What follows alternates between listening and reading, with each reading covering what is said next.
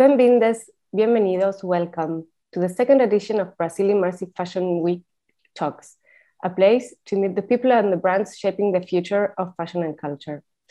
My name is Pia Rey, and if you're here for the first time, I invite you to visit brief.com, where you can find inspiring content about art, culture, fashion, and of course, technology, just like the one we're about to begin. Today, we will talk about Rave Digital and the class of 2021 with Adam Endrasic, co-founder of both projects. We'll begin going through his work and vision uh, and the creation of these amazing projects. Hi, Adam, how are you? Hi, Pia, thank you for having me. It's a pleasure to have you here. So uh, I'd like to, to know about your work. How, how did you start with both projects? Um, so show studio um, 2020 and 2021 which i'll show in a minute. Um, basically it started because uh, i was teaching at a university ravensbourne and covid hit. And all of the um, graduation shows they stopped. So you couldn't present in person uh, and i thought okay well what are these students going to do?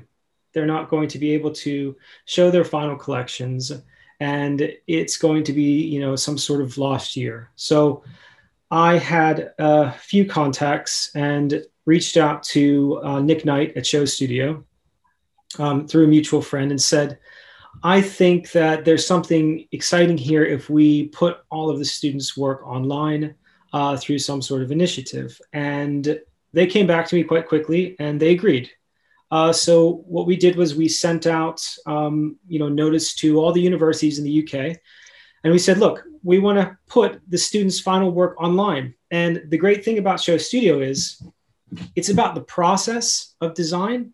So it's not necessarily about the final work because it's more exciting sometimes to see that sketchbook or to see that uh, you know work in progress as it develops over time and we thought this would be a great opportunity to have these students put these projects up, even if they're not finished, because uh, at that point you had um, you know issues with even getting into the building to access equipment, and if you didn't have any you know machinery to sew with, well, you know it was going to be very hard to make a final collection.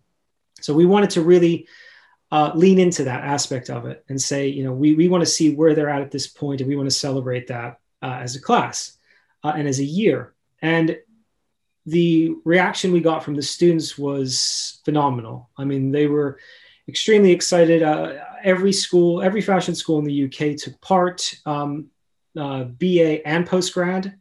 And after that picked up, we decided that you know we would have discussions with the students online, and we would bring in industry experts, and we would talk through their work.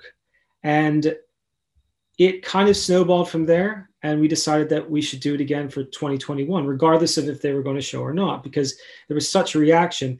It was really nice because i remember going on um, you know instagram or linkedin and seeing some of the students and they had put in their uh, social media that they were a graduate of the class of 2020 from show studio.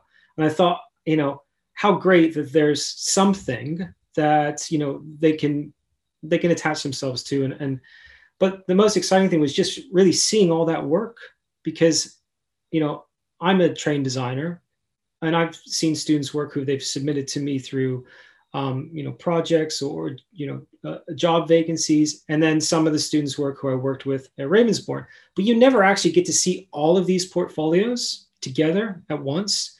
And it's just an amazing resource, an amazing thing to see. And now when I talk to my students, each cohort that comes in, one of the first things I do is I show them class of 2020 and class of 2021. And I say, you know, you've got some big shoes to fill because this is what the cohorts have done before.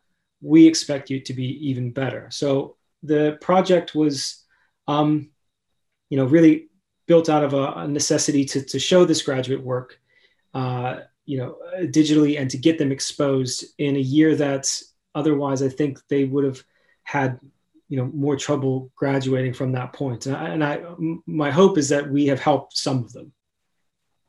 And do you think there was um, uh, that something changed between the the the graduates of 2020 and 2021 or was it similar to work with them? Uh 2021 was different. Well to, in, i think in a few ways the first way was that they actually finished the project so a lot of them mm. had fully finished work um, so you were getting uh, you know full lineups with with complete uh, collections but the thing that was really interesting the other part of that was there was so much more digital work this time mm.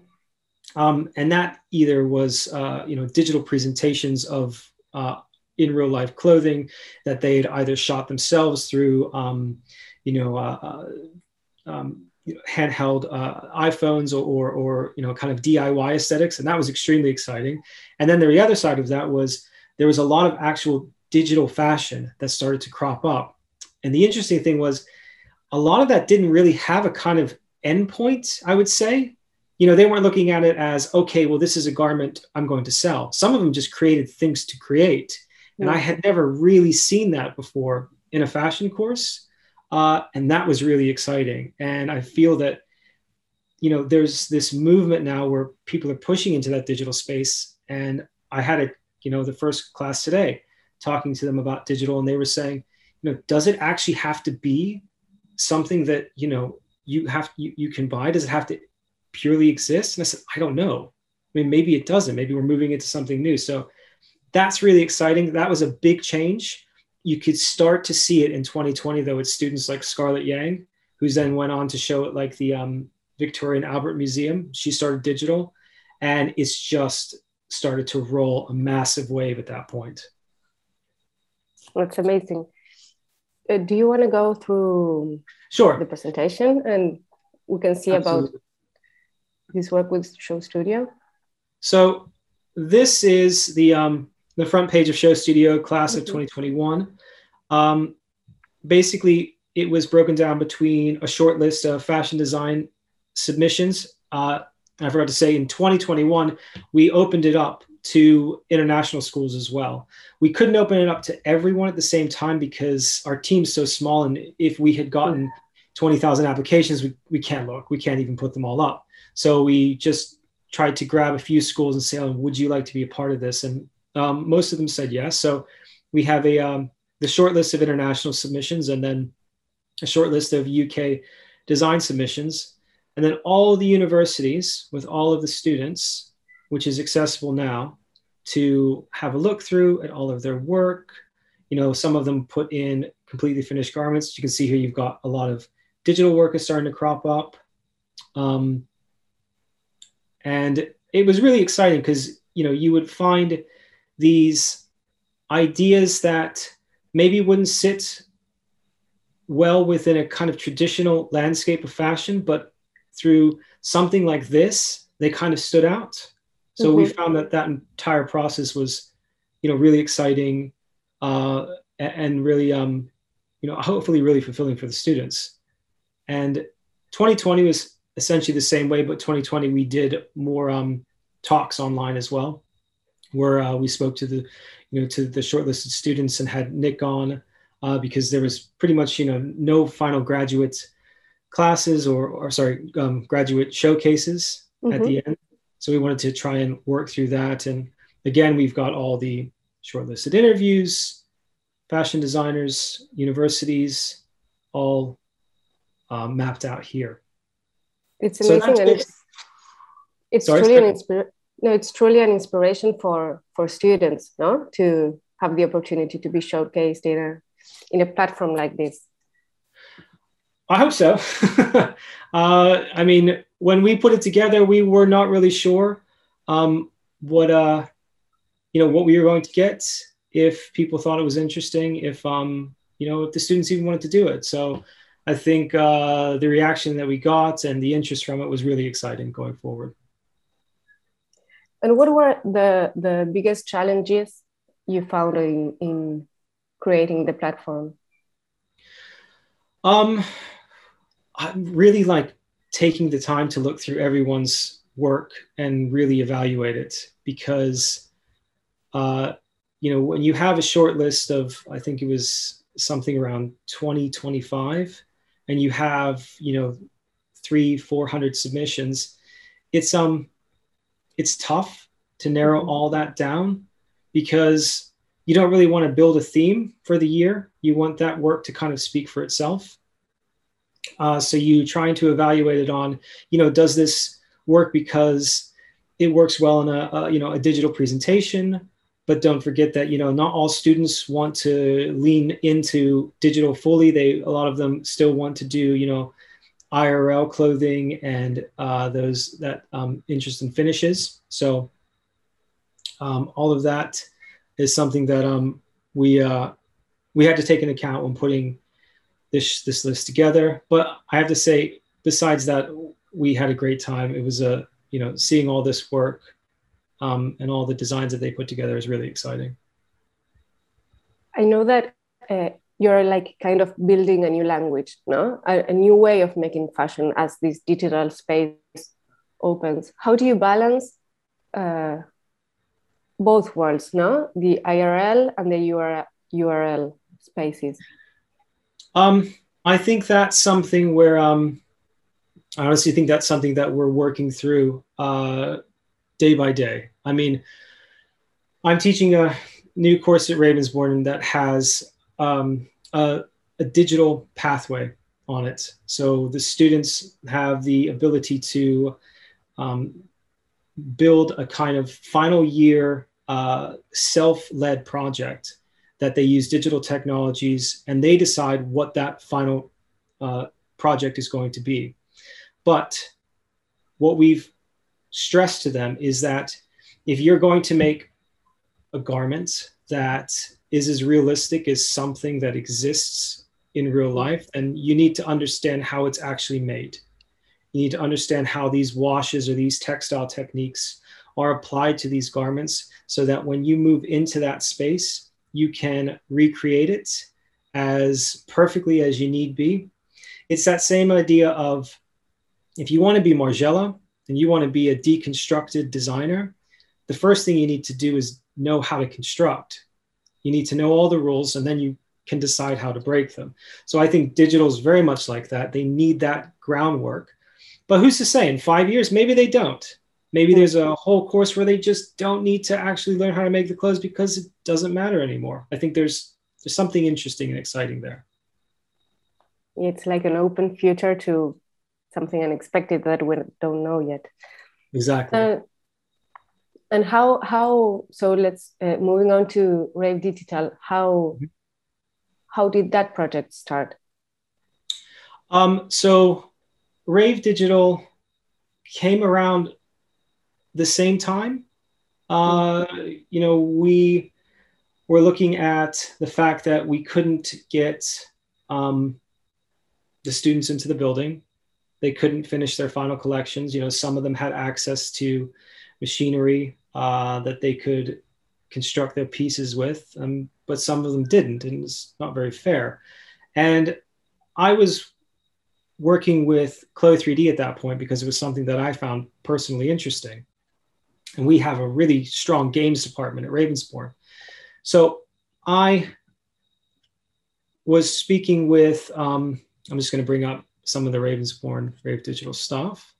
I was speaking with our um, uh, head of um, the course or head of the program, uh, Lee Lapthorne, and Gurmit as well, and saying, you know, it, can we put some sort of uh, project together, collaboration between the game designers and the fashion designers. So what we decided was we gave them the option to volunteer. We will teach you Clo 3D. We will teach it to you in six weeks, and we will have you make uh, 3D garments that then we will give those avatars to the game students. They will create a, an environment in Unity and then we will create a kind of together you will create a game that is um, like a creative direction game so that you can move around the space and take photographs of the garments in real time so to give you an idea of what those garments look like we have them here these are the garments that the students made they only had six weeks of, um, of training for this and they caught on pretty quickly and they had a great time a lot of them have actually moved in uh, to digital fashion and they use it in their process now. Um, so this is basically what the uh, game itself looked like. Uh, it had a ceiling that kind of lowered itself with lighting, and you could move around the avatars and you could view them in real time. And what we decided to do as well is, you know, a lot of universities that year had decided to show their garments and their collections online.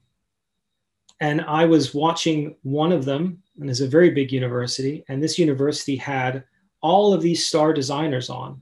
And I was watching the amount of people who were actually viewing it live. And I was astounded that it was so low.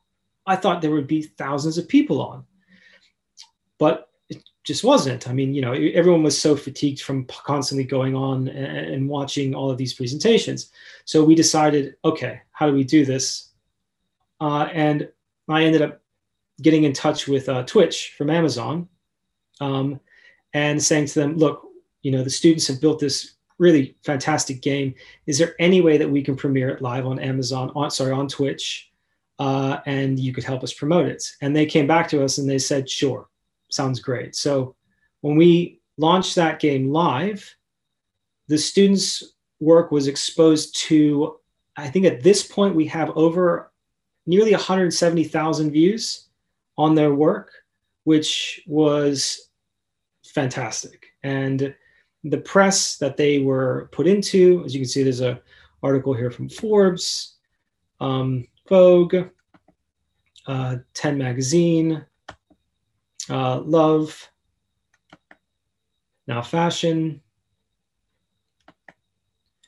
and this is one of the students, Alexander Knight, who graduated from it. Almost immediately after he graduated, he ended up going to work for DressX and has completely shifted into digital design. He does some uh, in real life um, construction and garments himself, but for the most part, uh, he is a digital designer now. And um, you know, that's quite exciting because I don't think if if if we hadn't put that course together, maybe he wouldn't have started to work with those. And I think what he produces is just fantastic. So, um, and that's a, you know, an idea of the, that basically led to the digital course that we're doing now at Ravensbourne because we started to realize that, you know, the students really respond to this and are really excited about this new technology.